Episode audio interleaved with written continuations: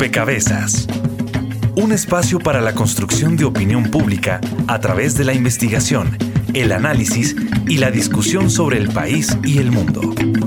Rompecabezas. Muchas voces, otras formas de vernos. El campo es la fuente de la vida. Los jóvenes somos el presente, el futuro. Pero el presente tenemos que construirlo desde hoy. Yo siento que la Red Nacional de Jóvenes Rurales tiene una finalidad hoy es visibilizar al joven rural, hacerlo protagonista. Significa una luz de esperanza en medio del postconflicto. Un día para mí en, la finca, mi finca se llama Villa Liliana, es, pues se comienza desde las 4 de la mañana al día. Llevo, traigo las cantinas para ordeñar, encierro los terneros, ya llegan las vacas, me pongo a manear y a ordeñarlas. Cuando me preguntan, sí, siento que es rico porque es lo que me gusta hacer. Sí, trabajar en el campo y hacer esos quehaceres me gusta. Al terminar 2012, de 46 millones de colombianos, dos y medio eran jóvenes y un poco menos de 3 millones de ellos vivían en el campo un campo diverso con cada vez mayores alternativas por aprovechar. ¿Quiénes son los soldados de la FARC? Soldados, muchachos pobres, empobrecidos, que no tuvieron nada, que quizá por una u otra cosa terminaron allá. ¿Quiénes son los soldados del ejército colombiano? Muchachos pobres, porque los hijos de los ricos no van a la guerra, a la guerra vamos nosotros. Nosotros los jóvenes rurales de Jardín de Peña nos empoderamos viendo las problemáticas que se presentaban en nuestro territorio y decidimos actuar. Estamos trabajando en campo, estamos mejorando nuestro café para que sea café especial. Yo quiero seguir trabajando por los jóvenes de Colombia, por mi país, porque el campo es el mejor paraíso que puede existir. Ser joven rural en este país significa estar rodeado de la gran biodiversidad que tiene Colombia. Estar rodeado de ecosistemas y lugares tan hermosos. Actividades como el avistamiento de aves le permiten a los jóvenes permanecer en sus territorios aprovechar la gran diversidad que tienen y vivir en armonía con ella. Entonces creo que la red hoy está aportándole al crecimiento sostenible de Colombia.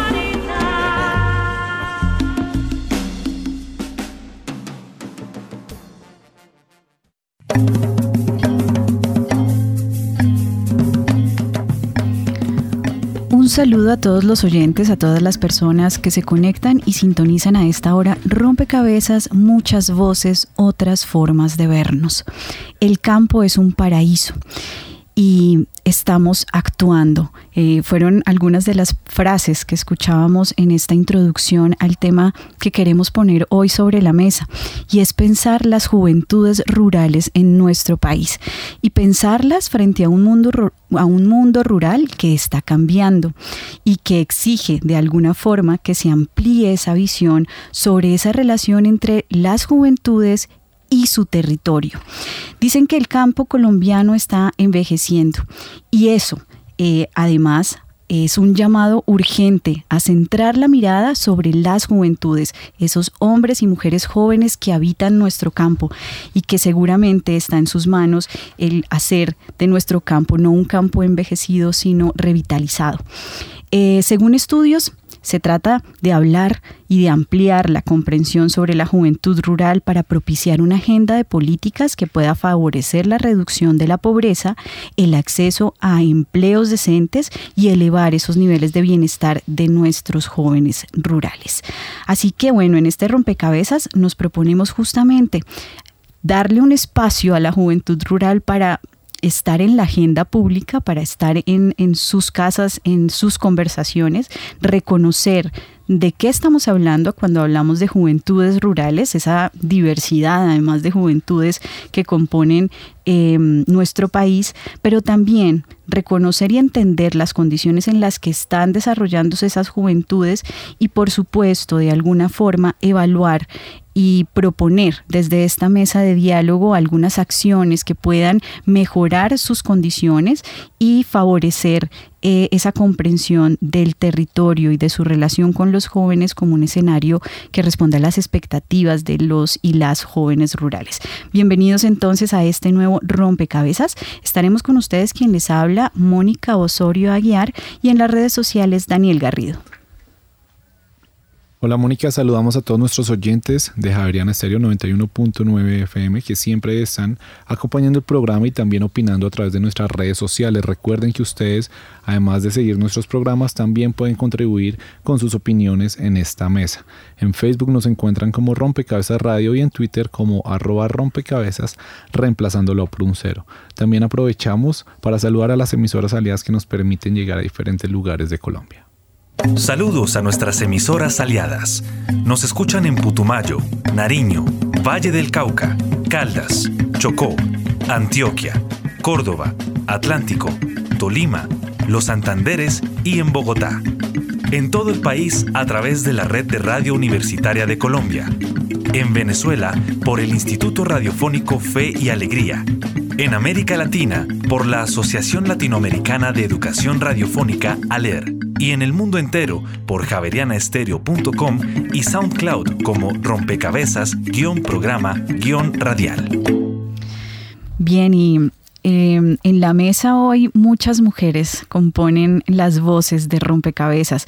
Eh, me alegra muchísimo darle la bienvenida a la profesora Angélica Ocampo, integrante del grupo de investigación Conflicto, Región y Sociedades de aquí de la Universidad Javeriana. Y le doy la bienvenida a esta mesa, Angélica, un poco tratando de aproximarnos al tema y es eh, tratar de entender esa relación entre ruralidad y juventud, cómo se entiende la ruralidad y relacionada con la juventud, cómo también cambia o se significa de una manera distinta la ruralidad. Bienvenida a Rompecabezas. Muchas gracias. Eh, pues bueno, muy, muy contenta de estar aquí compartiendo con, con las colegas que, que, nos hemos encontrado antes y con quienes nos escuchan. Pues sí, realmente mm, esta relación que, a la que tú invitas a reflexionar, es fundamental hoy en día cuando nos estamos pensando el horizonte de este país en este tránsito de, la guerra hacia la paz, porque Colombia mm, no puede olvidar esa, esa memoria de la guerra que ha estado anclada en los territorios rurales. Y entonces cuando hablamos de, de, juventudes en Colombia, nos hemos olvidado de las juventudes rurales, los estados del arte que desarrollamos en, en el país sobre jóvenes y que desde esta universidad javeriana, cuando creamos el Observatorio Javeriano de Juventud, identificábamos un gran vacío del conocimiento sobre jóvenes rurales. Y de hecho la Colombia estaba pensada en términos de lo urbano. Entonces, una, un, más bien una relación tribus, culturas juveniles, jóvenes, hacía referencia a una perspectiva, un imaginario de lo urbano. Cuando identificamos entonces ese vacío por comprender y conocer, bueno, Colombia también tiene una, una, dimensión rural y hay unas juventudes de las cuales desconocemos. Empezamos a, a ver la necesidad de irnos a los territorios y entender que esas juventudes rurales están constituidas por toda una serie de memorias de guerra, de despojos de cuerpos jóvenes que fueron utilizados para la economía cocalera por parte de los distintos actores armados, que fueron utilizados también para el fortalecimiento de los ejércitos y para fortalecer las economías de la guerra, que fueron eh, utilizados también para fortalecer proyectos de desarrollo macroeconómico que desplazaron condiciones de juventud eh, dentro de lo que uno podría llamar el desarrollo de condiciones eh, apropiadas de los jóvenes, la educación, el acceso a diversión, el acceso a gozo. Entonces se fue desdibujando la idea de una juventud y de unas ciudadanías y de unas prácticas de esas ciudadanías juveniles con, con acceso a, los derechos fundamentales. Entonces, desde esa perspectiva, hablar de jóvenes rurales hoy implica recuperar esas memorias de lo ocurrido, implica como recrear eso que ocurrió para que no se nos vuelva a olvidar y no volvamos a repetir esos despojos. Entonces, eh, Angélica, siguiéndola un poco en parte la definición de lo que de esa relación entre ruralidad y juventud de alguna forma ha estado eh, definida por eh, la guerra, por el conflicto. Y un poco desde ahí hay que partir para entender hoy a las juventudes rurales de nuestro país. Pero quisiera seguir sumando, digamos, a esta comprensión otras voces que nos acompañan en la mesa. Está con nosotros Rocío González. Ella es investigadora del CINEP, Programa por la Paz. Y en ese sentido, Rocío, ¿cómo esa relación también entre el territorio porque usted dijo, nos tuvimos que ir al territorio, ¿verdad? Cuando estaban en esta indagación en el Observatorio de Juventudes acá en la universidad, nos tuvimos que ir al territorio, cómo la relación entre el territorio y los jóvenes también define en parte qué es ser eh, una, un joven o una joven rural. Bienvenida a Rompecabezas. Gracias, eh, Mónica. Eh, bueno, nosotros desde el CINEP, desde un equipo de investigación, venimos pues como explorando esos elementos, ¿no? ¿Qué es lo rural en, en Colombia? ¿Qué es ser joven rural en Colombia? ¿Cuál es la implicación de ser joven eh, rural en Colombia? Y a través de ese ejercicio exploratorio que hemos hecho, pues nos hemos venido acercando como a las historias, a las vivencias de los, de los jóvenes rurales en varios territorios de, de Colombia y allí pues nos hemos encontrado con varias cosas. Una de esas cosas es que en Colombia lo que eh, lo rural se ha definido de manera relacional con lo eh, con lo urbano, ¿sí? Eso es muy, muy importante. Es, eh, digamos que existe una polaridad entre lo rural y lo urbano que se ha fundamentado como en una, una relación que es antagónica entre lo que es tradicional y lo que es moderno, ¿sí? Se le atribuye eh, a lo urbano es lo moderno y lo rural está en lo premoderno o lo, o lo tradicional. Digamos que desde allí es que nos hemos parado para definir lo que es la, el, el joven y lo rural, pues en, en, Colombia. Mm, digamos que hay una, una representación que ha sido de la ciudad que ha sido jerarquizada y eso se reproduce pues en los medios, eso también atraviesa la cultura, eso también se ha venido pues como eh, desarrollando pues o, ha venido pues como de la mano con un, todo un modelo económico, político, social y, y cultural y realmente el olvido y el menosprecio del campo en Colombia es una, es una decisión política.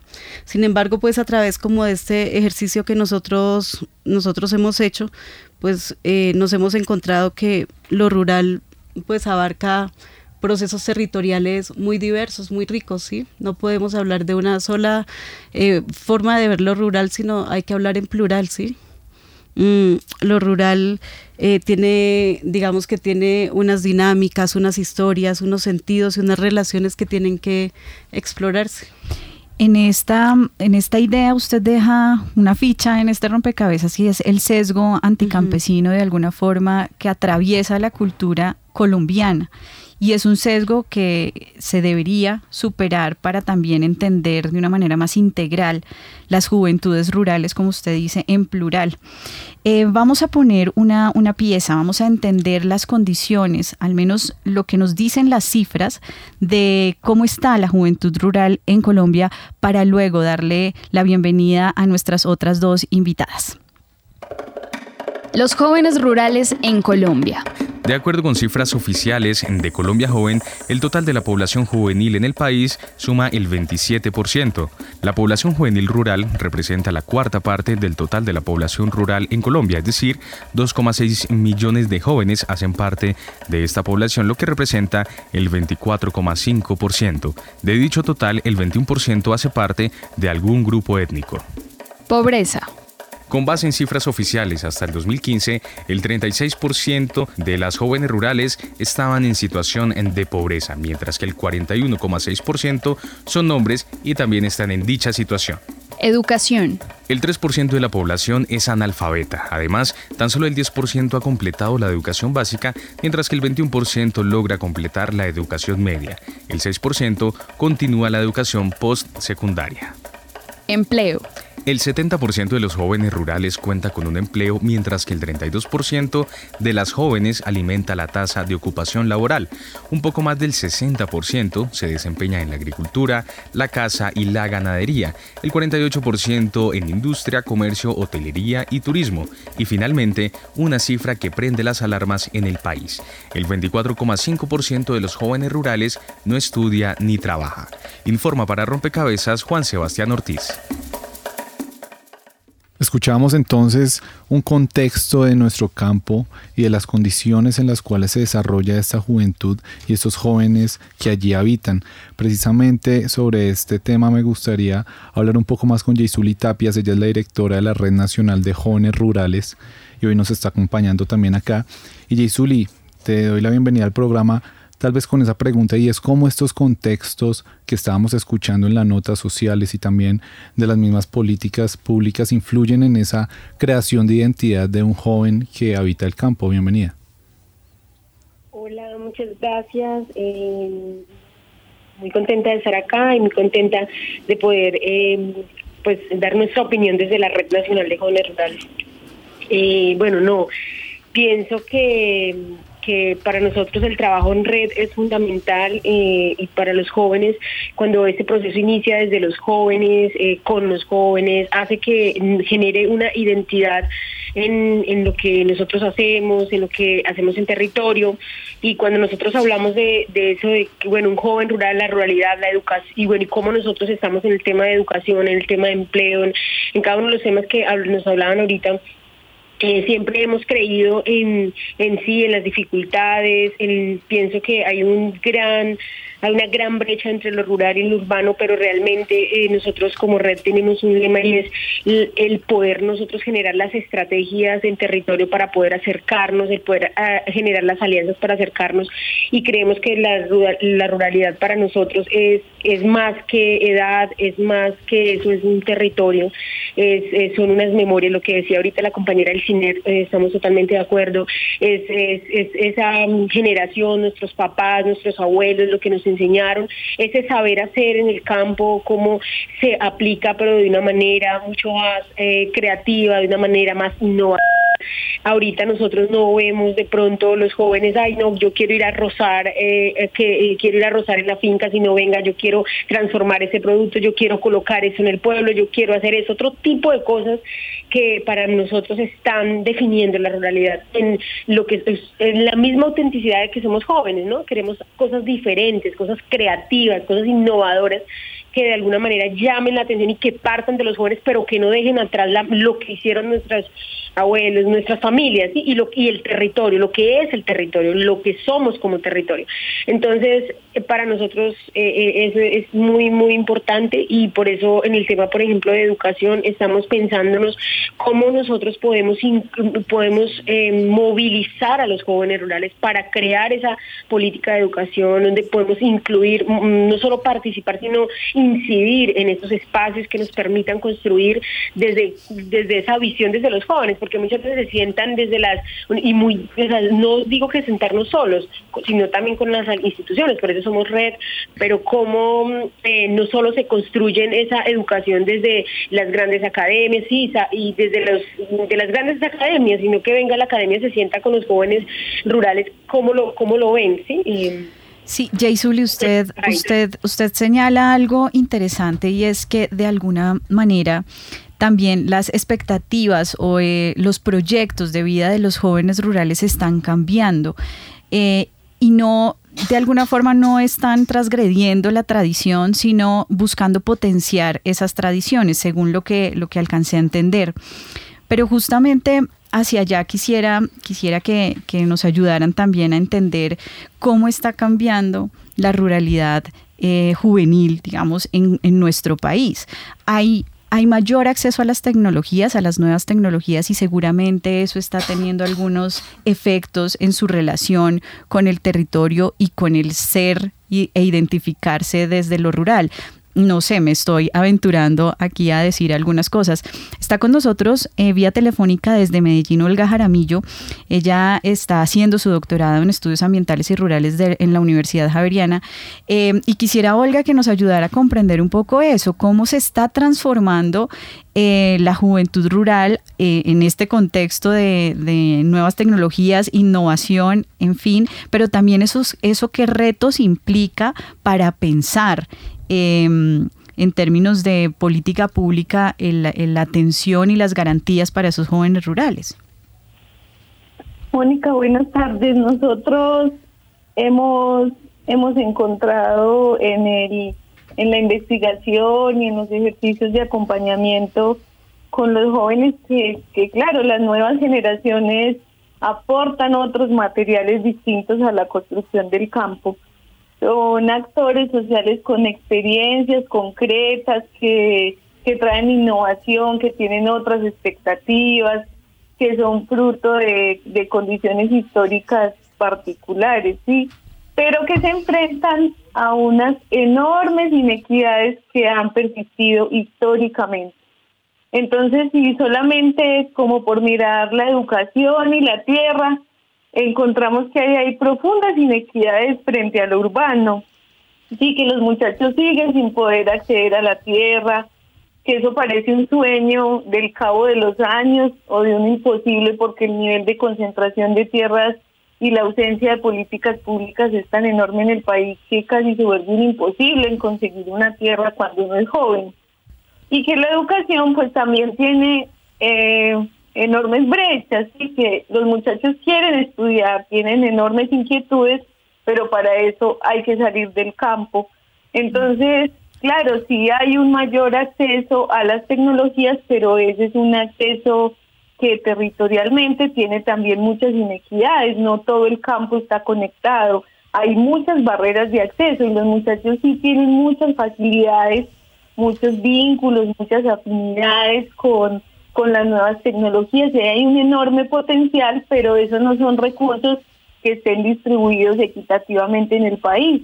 Entonces hay barreras de acceso muy grandes que impiden que ese potencial, por ejemplo, para que los muchachos pudieran quedarse en sus comunidades y estudiar y seguir aportando a esos proyectos colectivos más amplios, pues se pierden porque porque siguen estando concentrados y hay barreras, hay barreras muy grandes. Entonces, sí, por un lado hay un montón de cosas cambiando, pero los muchachos se enfrentan a unas inequidades profundas, históricas, que no permiten que ese, que ese gran potencial pues se desenvuelva como quisiéramos. Digamos que lo que está diciendo eh, Jay pues son experiencias excepcionales que se hacen desde la red de jóvenes rurales, pero eso no es lo que pasa en todas partes del país.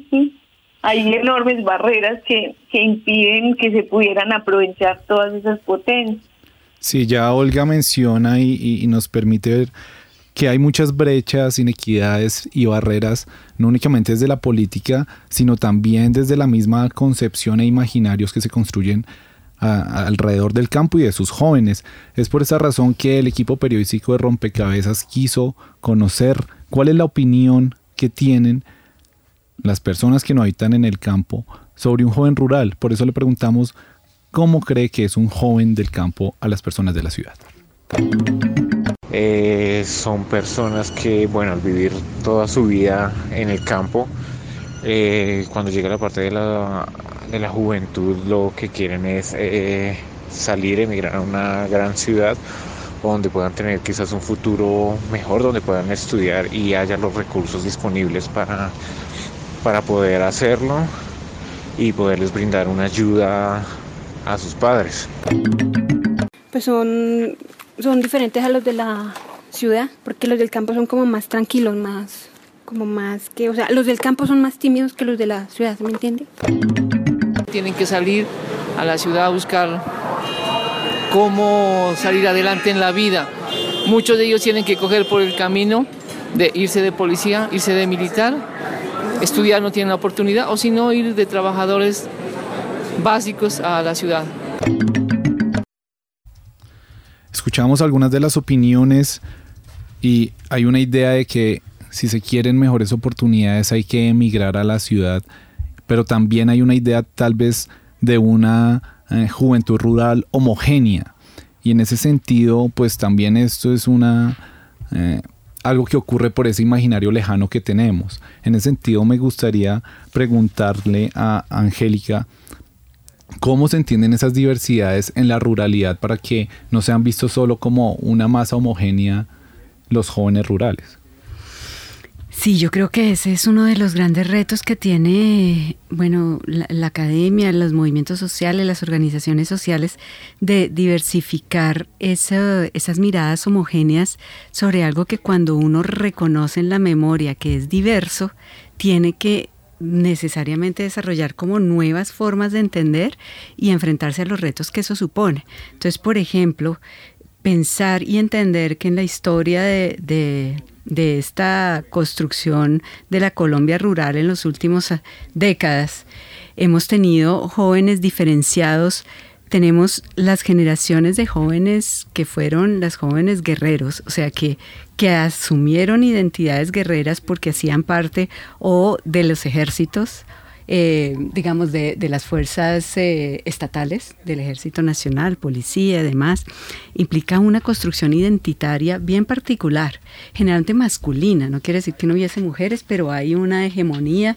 de unas identidades masculinas en esa, en esa estatalidad. Y ahí hay jóvenes, hay un grueso de jóvenes em, que eran reclutados para servicio militar o que decidieron sumarse de manera voluntaria en su formación profesional, ¿verdad? Entonces ahí hay todo un campo de entender esa juventud.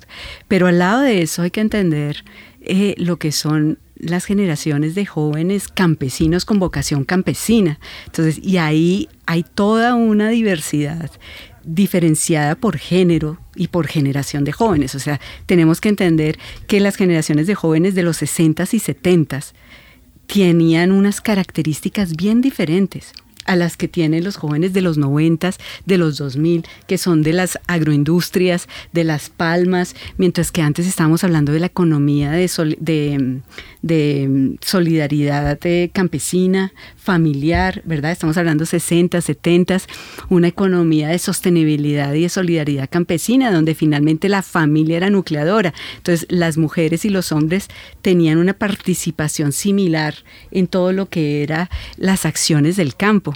Pero cuando llega la economía cocalera, eso se rompe y se fragmenta. Y entonces los jóvenes y las jóvenes en sus acciones y prácticas en aquel momento implicaba, bueno, las mujeres van a las raspas y se dedican a sostener digamos, los espacios de alimentación y de proveer el cuidado de los jóvenes hombres eh, jóvenes campesinos raspachines, ¿sí? la identidad raspachina ligada a la economía cocalera. Y eso hay que entenderlo y hay que recuperar la memoria en este país de qué significaba eso.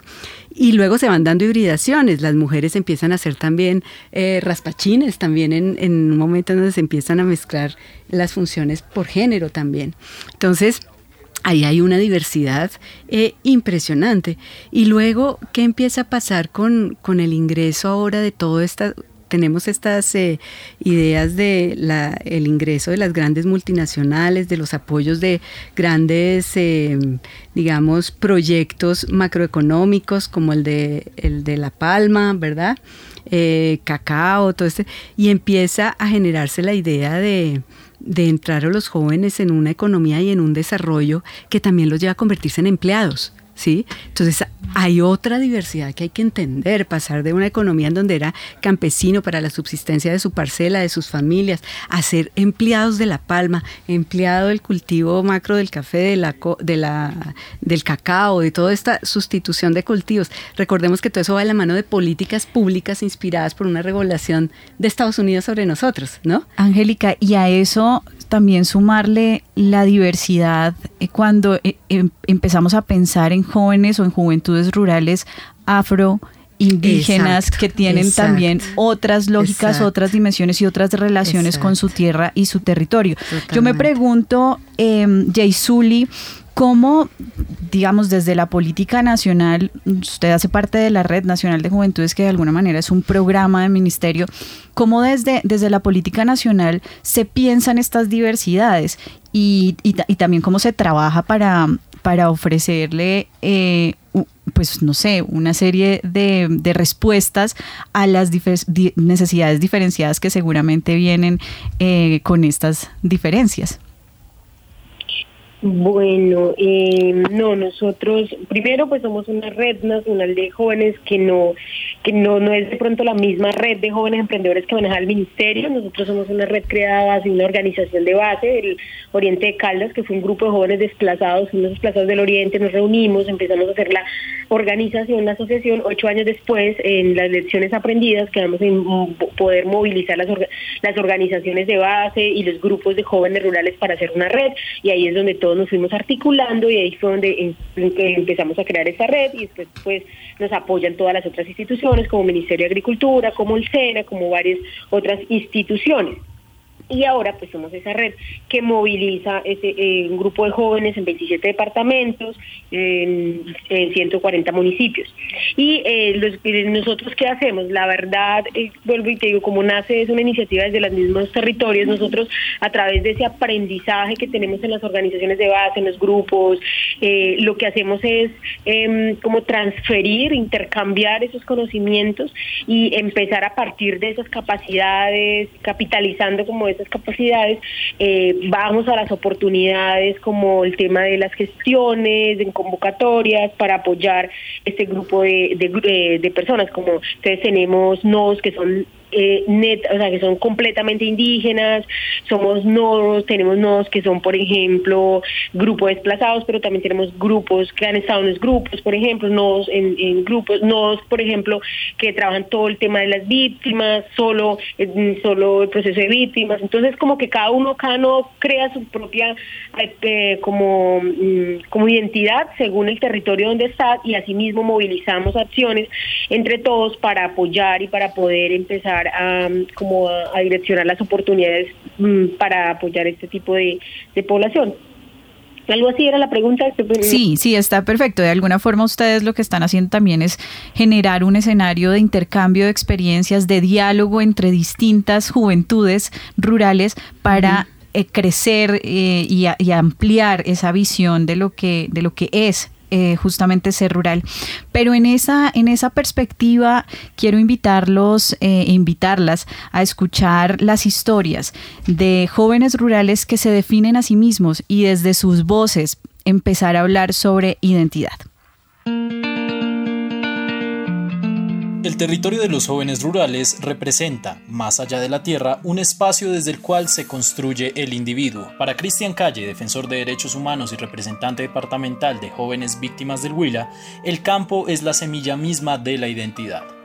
Para nosotros los jóvenes rurales, en especial quienes somos víctimas del conflicto armado y que nos ha tocado abandonar eh, nuestros territorios, significa desarrollo, significa un espacio de desarrollo porque es que el campo tiene principios fundamentales en aprender a tener esa identidad eh, con la tierra, con el campo, con los cultivos, con los animales.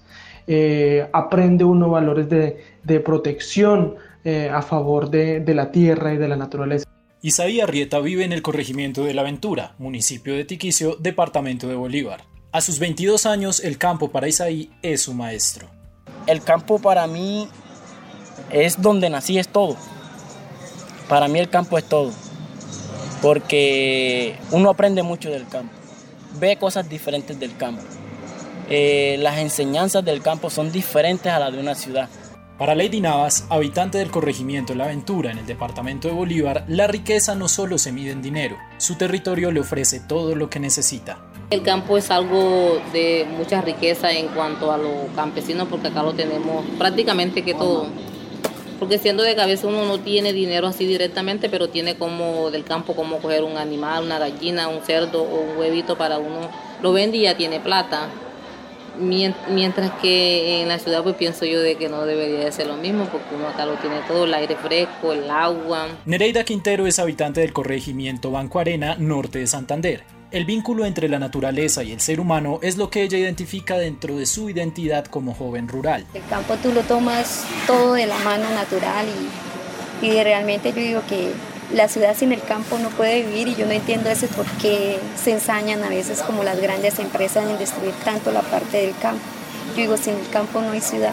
Como ellos, son muchos los jóvenes rurales que, dentro de sus proyectos de vida, tienen por objetivo brindarle progreso al territorio que les vio nacer especializarme tan siquiera en una licenciatura de docente para venir a generarle aprendizaje a los míos, ¿sí me entiendes? A los que son de mi clase, de mi, de mi raza, de mi hogar. O sea, la idea de nosotros es capacitar. Que si se capacitó un joven en ingeniería agrícola, que venga y lo aplique a su territorio y demostrarles que sí es necesario estudiar, pero no es necesario abandonar lo que tenemos y nuestra raíz es lo más importante. Porque hay muchas personas que lo discriminan, ¿no? que el campo es un acaba gente, un, no, no, no, hay, no hay futuro en el campo. Bueno, para mí el campo es lo contrario. Yo veo futuro en el campo, lo que hay es que trabajar con él de la mano, cuidarlo. Informó para Rompecabezas Sergio Maecha Jaimes. Estas voces contrastan con las que escuchábamos de, la percepción que la gente tiene de la juventud rural, porque muchas de las voces que escuchábamos en, en esa nota anterior decían un poco que el, joven rural es aquel que busca salir del campo, dejar su territorio y mejorar, mejorar sus condiciones y buscar nuevas oportunidades. Lo que escuchábamos en esta, en esta nota de voz de jóvenes que viven la ruralidad y que se definen a sí mismos como mujeres y hombres jóvenes rurales es que ellos se quieren quedar, ellos quieren estar allí, ellos quieren seguir trabajando por sus territorios, trabajar de la mano con el campo, como, como cerraba este, esta nota. Y sobre eso quisiera que conversáramos un poquito, esta idea de desarraigo, esta idea de los jóvenes quieren dejar el campo en contraste con una clara intención de muchos de ellos de querer quedarse. ¿Qué es lo que pasa eh, entre estas dos, eh, digamos, dimensiones o percepciones em, de, relación con el territorio, Rocío? Pues em, ya Jay Zully y un poco Olga nos mostraba pues como las condiciones socioeconómicas que viven los jóvenes, los jóvenes del campo. Mm, nosotros em, un poco pues como analizando esas condiciones socioeconómicas, las barreras que los jóvenes tienen allí para acceder pues como a, los derechos en términos pues laborales, en términos educativos, en términos de salud, incluso en algunos servicios como el agua. Em, nosotros eh, lo que podemos allí eh, afirmar es que la migración de los jóvenes hacia las ciudades o hacia otros poblados pues se hace como en condiciones de, de poca autonomía y de, y de libertad. Digamos que la, la migración de los, de los jóvenes rurales bien sea hacia ciudades intermedias o, digamos, está motivada principalmente por la búsqueda de oportunidades educativas, por la búsqueda de oportunidades eh, laborales que se derivan pues de la precariedad de condiciones en las que está el campo, el campo colombiano. Es decir, la, la migración, y es una de las cosas que nosotros trabajamos a través de este estudio exploratorio, es que la migración juvenil no debe ser leída como como desarraigo. Los jóvenes, digamos, mm. digamos, no debe ser leída como una necesidad de, de los jóvenes por desvincularse o eh, distanciarse pues de, de, sus comunidades, pues los jóvenes, ellos valoran eh, el paisaje, los jóvenes bailo, valoran su vida en el campo, valora eh, aquello que Angélica decía de esas solidaridades que se dan allí, ah, valoran la familia, ellos valoran la, la, la comunidad, entonces, digamos, se puede salir de forma forzosa, el joven puede salir de forma voluntaria y no por eso pues dejar de querer y de valorar eh, su territorio. Digamos que salir no necesariamente significa el rechazo, desapego, olvido o, desarraigo. Bien, vamos a hacer una pausa en este rompecabezas y volvemos porque seguimos también construyendo este panorama sobre la juventud o las juventudes rurales y queremos dar un paso adelante para también reconocer las iniciativas que desde los jóvenes justamente se están generando para permanecer en el campo. Están escuchando Javeriana Estéreo, sin fronteras. Perfecciona tu instrumento, perfecciona tu música y luego olvídalo todo. Simplemente toca. Charlie Parker.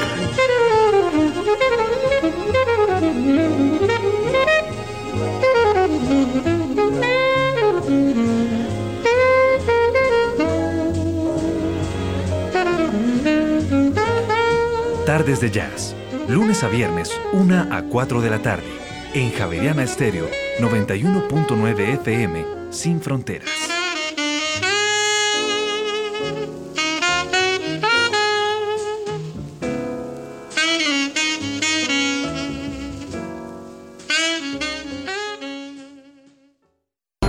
Bitácora es investigación, creación y análisis. Quisimos darle el carácter a esta eh, revitalización de la zona del Bronx a través de un contenido que estuviera basado en la cultura. Un poco nos lleva al viaje del mito de la ópera en la selva, ¿no? Y esa idea de que se construyó un teatro de ópera en la ciudad de Manaus a finales del siglo XIX. Cada una de las personas que habitamos en esta región nos preocupamos por todo aquello que tenga que ver precisamente con la naturaleza. Bitácora, dos años divulgando conocimiento. De lunes a jueves de 8 a 9 de la noche por Javeriana Estéreo, sin fronteras. Están escuchando Javeriana Estéreo, sin fronteras.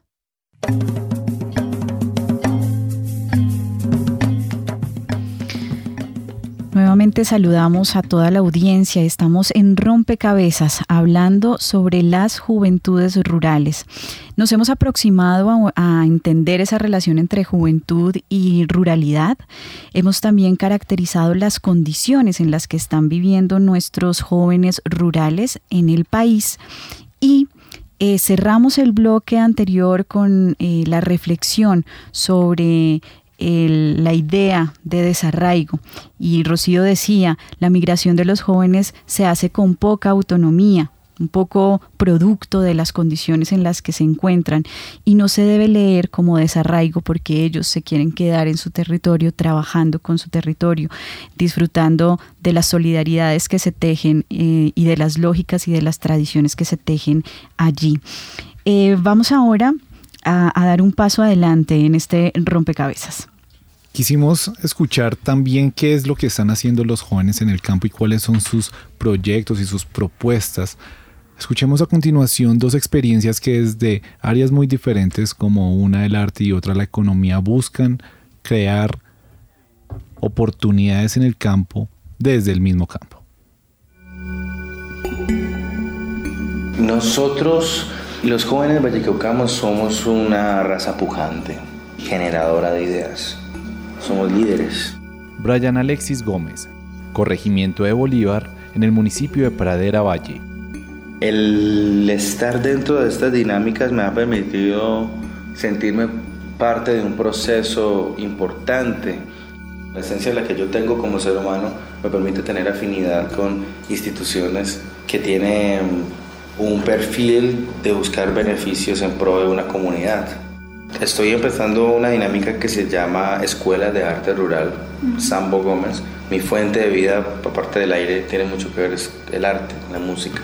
Y tengo muchos instrumentos. Tengo tambores, tengo guitarra, violín, el violonchelo, quena, tengo el didgeridoo. Y entonces mi idea con estos instrumentos en el territorio es ayudar a formar, formar, capacitar, o sea, enamorar a la gente del arte, incentivar a la riqueza cultural y patrimonial de nuestro territorio.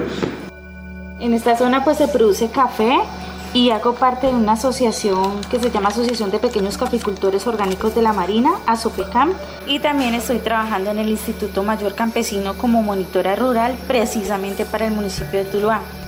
Daisy Liliana Rivillas, Corregimiento San Lorenzo de la zona rural del municipio de Tuluá. En este momento estamos con el Instituto Mayor Campesino promoviendo la metodología de ahorros manejados por la misma comunidad. Son grupos autogestionados de ahorro y crédito y algo muy particular en Tuluá es que los jóvenes son muy abiertos. Entonces están dispuestos a escuchar, a participar. O sea, yo creo que antes los jóvenes de antes eran tal vez como más prevenidos, como que siempre estaban alerta y como que también el conflicto tan fuerte que hubo en un momento, también como que esa prevención por todo lado, yo creo que ahorita nos estamos soltando un poquito más, estamos dispuestos a participar. En el hecho, en la tarea de ir a enseñarles, no solamente les enseño música, sino que les enseño a sentir más, o sea, no es nos escuchen, sino sientan. Trata de transmitir algo bueno, ¿vale? Porque cuando tú entiendes la importancia de lo que tú escuchas, entonces a ti te importa un poco también lo que los demás están escuchando.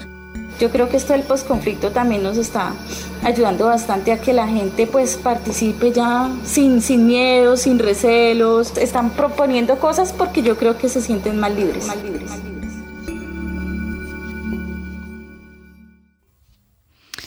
Bien, estaba Brian y estaba también eh, Daisy. Nos contaban dos experiencias diversas que mm, de alguna forma están apostando por la permanencia en el campo, por eh, superar esta idea del campo envejecido y más bien revitalizarlo desde sus propios proyectos. Em, Olga, usted está de Medellín y usted viene haciendo una investigación em, desde su doctorado sobre este tema y quisiera que, empecemos a pensar en qué implicaciones eh, de alguna forma tiene para la juventud rural em, e, esta idea del campo envejecido y también cuáles son los retos que se le imponen, no solo a los jóvenes y a las jóvenes rurales, sino en general a la sociedad colombiana para lograr darles las condiciones que se requieren para permanecer en el campo. Mónica, yo estoy muy de acuerdo en que, mm, en que no hay que generalizar esas ideas, ¿sí? Eh, sí, es un hecho que la escuela y la familia mandan, el Estado mismo manda permanentemente un mensaje a los jóvenes de que hay que salir.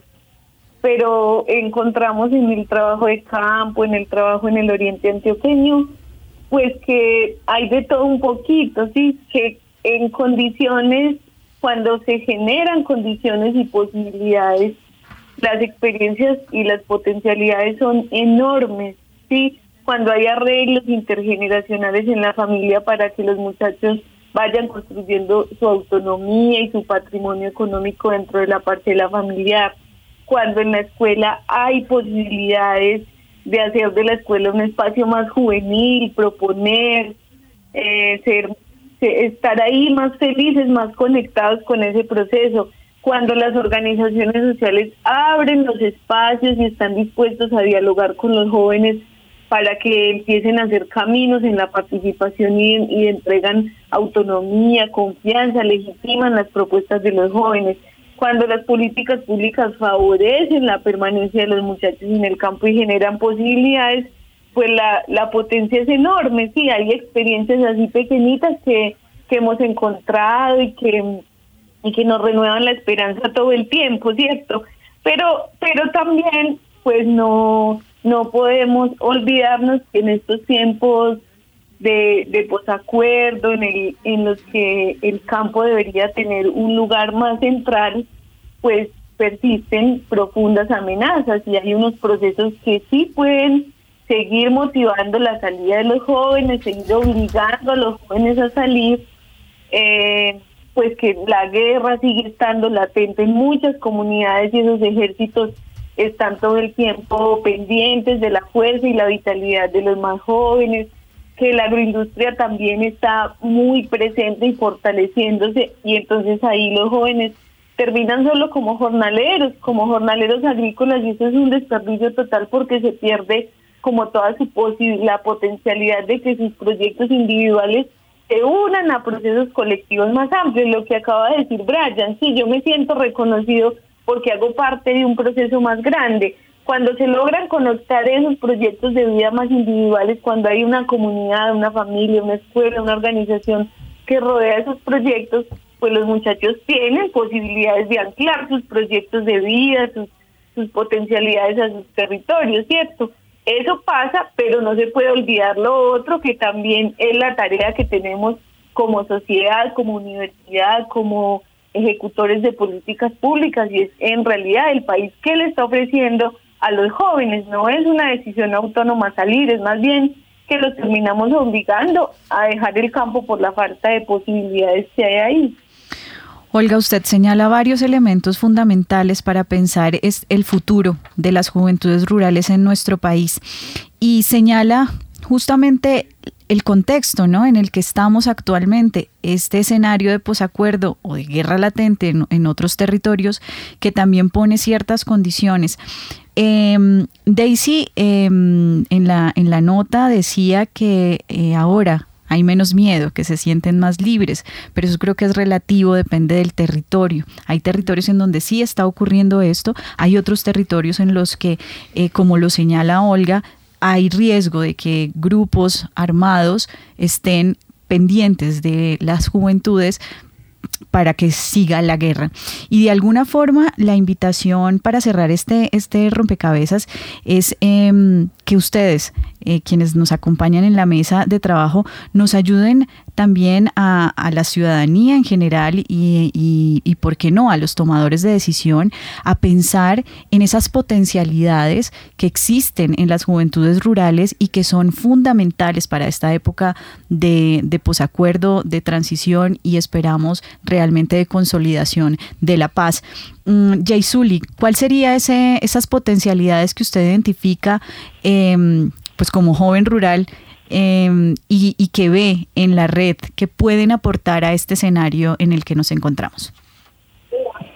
Bueno, creo que una de las mayores potencialidades son eh, las mismas capacidades de los jóvenes para para mm, transformar el campo. Creo que no hay que, lo, tenemos lo más valioso y es el recurso humano con, la, con las ganas, con el, con, el conocimiento y la experiencia para hacer eh, desarrollar cualquier estrategia que tanto el gobierno o cualquier institución quiera hacer. Yo pienso que es importante que se, se haga desde los mismos jóvenes, desde la construcción hasta su ejecución, que es algo que hace la red y que nos ha permitido algunas instituciones y eso ha hecho que los procesos avancen mucho más eh, ligeros, que creemos que se, haya más, se hagan más auténticos y, y, eso pienso que es importante. Algo también, un potencial enorme son pues las experiencias de las organizaciones de base de los jóvenes, que creo que ya han desarrollado varias cosas, varias, varias eh, varias, em, como no sé, varias prácticas, muy buenas prácticas que se pueden ser aplicables, pueden ser replicables en otros territorios. Creo que también el hecho de que los jóvenes quieran construir, eso hay que aprovecharlo, el hecho que ahorita los jóvenes estamos muy dispuestos a venga, construimos juntos, tanto Estado como, como comunidad, como, como juventud, venga, construimos y venga, y ya no, como no muchas veces que, ay, no con ustedes, no esto, pues desde la red, ¿no? Hemos tratado de decirnos entre todos venga, ok, sí, nos hemos equivocado, pero aquí nos hemos equivocado, eh, mm, pero queremos hacer algo diferente, venga, construimos. Entonces, sentarnos en un mismo escenario para construir con instituciones donde muchas veces no tenemos, no creemos, pero ahorita ahora tenemos por lo menos la esperanza de que podemos construir algo a partir de los acuerdos y a partir de, de otro tipo de, eh, estrategias que están surgiendo en medio de la dificultad y que surgieron en medio de la desesperanza, entre esos como la red y como otro tipo de cosas que estamos haciendo. Entonces pienso que eso. Y ya ahí para terminar algo corto que quería complementar a lo que decía nuestra compañera, pero bueno, no me acuerdo el nombre de ella ahora, eh, que lo decía ahorita sobre el tema de las de, de las de las medios de, las redes, perdón, de las de la tecnología, o sea, sí es verdad, eh, a todos no nos llega la tecnología, a todos los territorios nosotros como red nuestra primer dificultad fue esa, pero es también ver que no solo mm, los medios de comunicación, o sea, la tecnología no solo nos permiten comunicarnos, sino que hay otros medios que hemos desarrollado y como red podemos ponerlos a disposición, nosotros nos comunicamos con personas que de verdad uno dice cómo, pero ha sido a través de varias estrategias que nosotros hemos desarrollado, que la verdad la misma necesidad nos llevó a desarrollar, pero que a esos lugares donde no llega la tecnología, no llega la de pronto esa señal eh, virtual, pero si llega la señal humana, le llamamos nosotros como ese esa como ese eco desde donde lo que queremos hacer con ellos llega esa, esas ganas de hacer algo diferente en esos territorios y llega esa voz de los de, tanto de los jóvenes más cercanos a, la, a, los, al urbano como los jóvenes como y, al urbano perdón llega también la voz de los jóvenes más lejanos. Eso hace también la red no entonces como que comunican comunica y conecta eh, las generaciones conecta espacios conecta estrategias conecta voces y eso lo podemos aportar como un gran potencial desde la red nacional de jóvenes rurales. Bueno Jaisu le señala varias potencialidades eh, que, en última se convierten en oportunidades para este escenario de posacuerdo. Rocío, ¿usted qué cree, digamos que cuál es el rol de las juventudes rurales en este, en este escenario? Pues yo creo que allí, em, yo creo que allí se, se, debe mirar este, este escenario, este, o este momento de, de transición como una enorme oportunidad. Yo creo que debe verse desde allí. Yo creo que hay que llevar pues como esos acuerdos, esos esfuerzos que se, que se han hecho, eh, hacerles pues como seguimiento. Yo creo que eh, la participación de los jóvenes en estas diversas instancias y mecanismos de participación es, es fundamental. Pero también creo que allí hay un asunto también de corresponsabilidad de la sociedad y también de los tomadores de, de decisión. Y yo creo que resulta trascendental superar como esa mirada desactualizada que tenemos de los jóvenes jóvenes, de los jóvenes rurales como eh, los vulnerables, los desarraigados, para pasar a una mirada de los jóvenes rurales como sujetos eh, con derechos, como agentes de cambio. Creo que eso es muy importante, pero no es fácil tampoco, ¿sí? No es, es un discurso pero, pero en la práctica pues no es, no es, no es fácil. Eh, los jóvenes rurales tienen capacidades muy importantes para opinar, para para proponer, para decidir sobre los territorios que ellos, que ellos están habitando. Esto lo demuestran pues esas experiencias importantes que encontramos nosotros allí en, en Tiquicio, por ejemplo, el proceso ciudadano por Tiquicio, eh, em, procesos que acompañamos en el marco de este proyecto de emprendimientos juveniles rurales, nuevas identidades y paz y paz territorial que el CINE viene acompañando desde hace rato pues con, junto con otras, con otras entidades. Mm, también, pues, como veníamos diciendo, las experiencias de los jóvenes se sitúan en unos territorios específicos, con unas particularidades también allí específicas, con unas relaciones, con unas vivencias también que son eh, particulares. Entonces, comprender, pues, como esa riqueza es muy importante para tomar decisiones, para que desde allí, no desde el conocimiento, ni desde el desconocimiento, ni desde las intuiciones, se construyan esas agendas políticas, sino desde, desde un conocimiento real, integral y y, también pues como de reconocimiento de esas de esa diversidad de historias que expresa el, el, campo el campo colombiano es decir la dimensión subjetiva de las experiencias de los jóvenes también es importante para construir también aquello objetivo. Pues. Claro, la política pública que no solamente se hace desde lo técnico. Angélica, en ese mismo sentido, ¿cuál cree que es el rol de los jóvenes en este contexto actual? Uy, yo en sintonía también con lo que ya han dicho las anteriores compañeras, yo creo que, que todos reconocemos las potencialidades de los hombres y mujeres jóvenes para agenciar todas sus capacidades de transformación. Lo que yo creo es que ellos han sido siempre puentes de diálogo intergeneracional, o sea, siempre han podido hacer visibles las mayores problemáticas eh, y convocar a distintos actores en torno a ello. Sin embargo, lo que ha pasado es que los otros actores nos hacemos los de la vista gorda y entonces queda todo como depositado en cuál es la responsabilidad de los jóvenes. Yo devuelvo la, la, perspectiva de decir, como país, qué responsabilidad asumimos para poder generar dinamismos, condiciones que abran como posibilidades de germinación de esas potencialidades porque las potencialidades las acaban de mencionar las colegas y están todas allí. Lo que tenemos que trabajar desde la academia, ¿no? El tema de la investigación con los jóvenes y con las distintas instancias estatales, con los movimientos sociales, con las organizaciones sociales, en donde finalmente generemos como más espacios de, de transformación de una estatalidad. Yo derivado del trabajo de investigación que, que venido desarrollando en los últimos años, digo, el Estado con mayúscula, el Estado que, que las jóvenes rurales identificaban como el Estado asesino, ¿verdad? Porque generaba las condiciones de desaparición, desplazamiento, despojo de los jóvenes. En este momento tiene la potencialidad de construirse en el espacio de estatalidad con E en minúscula. Y es un espacio de acogida también muy... Eh, más femenina también, ¿no? En esa dimensión de, un de una estatalidad como espacio de contención del cual hacemos parte todos y todas, y en donde jóvenes, adultos, niños nos sentamos a construir las alternativas al desarrollo no alternativas de desarrollo de estos modelos que han generado empobrecimiento, exclusión, marginalidad, sino alternativas a ese desarrollo ligados al día de hoy con la reconstrucción de memoria, de verdad, de condiciones de no repetición. Y ahí, por ejemplo, los escenarios que hay de implementación de los acuerdos de paz, ¿no?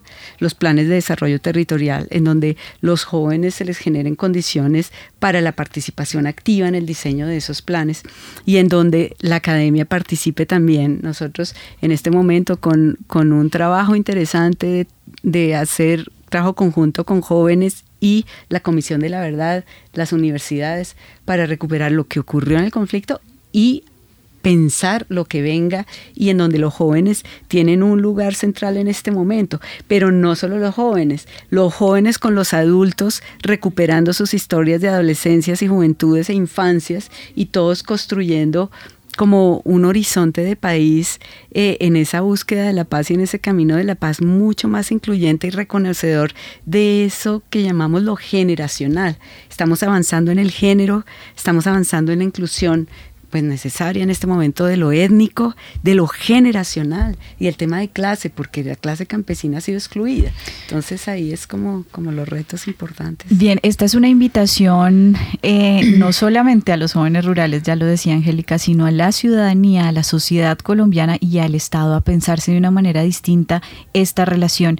Em, sé que el tiempo ya se cortó, ya se acabó, pero quiero cerrar con una invitación para ustedes.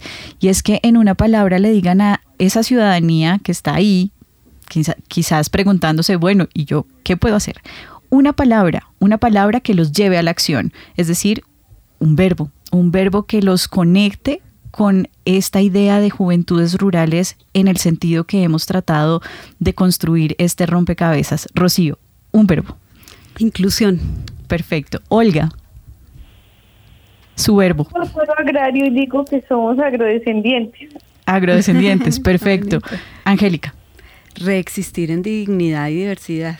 Perfecto. Con estas palabras eh, invitamos a la ciudadanía también a asumir una actitud activa y una, un compromiso con esta resignificación de las juventudes rurales en nuestro país. Muchísimas gracias a todos ustedes, a todas ustedes que nos acompañaron a construir este rompecabezas. Recuerden que estuvieron con ustedes quien les habla, Mónica Osorio Aguiar, eh, en la mesa también Daniel Garrido y en la producción de Rompecabezas Juan Sebastián Ortiz y Sergio Maecha Jaimes.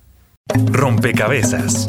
Una producción del CINEP, Programa por la Paz, la Pontificia Universidad Javeriana y la emisora Javeriana Estéreo 91.9 FM. Rompecabezas. Muchas voces, otras formas de vernos.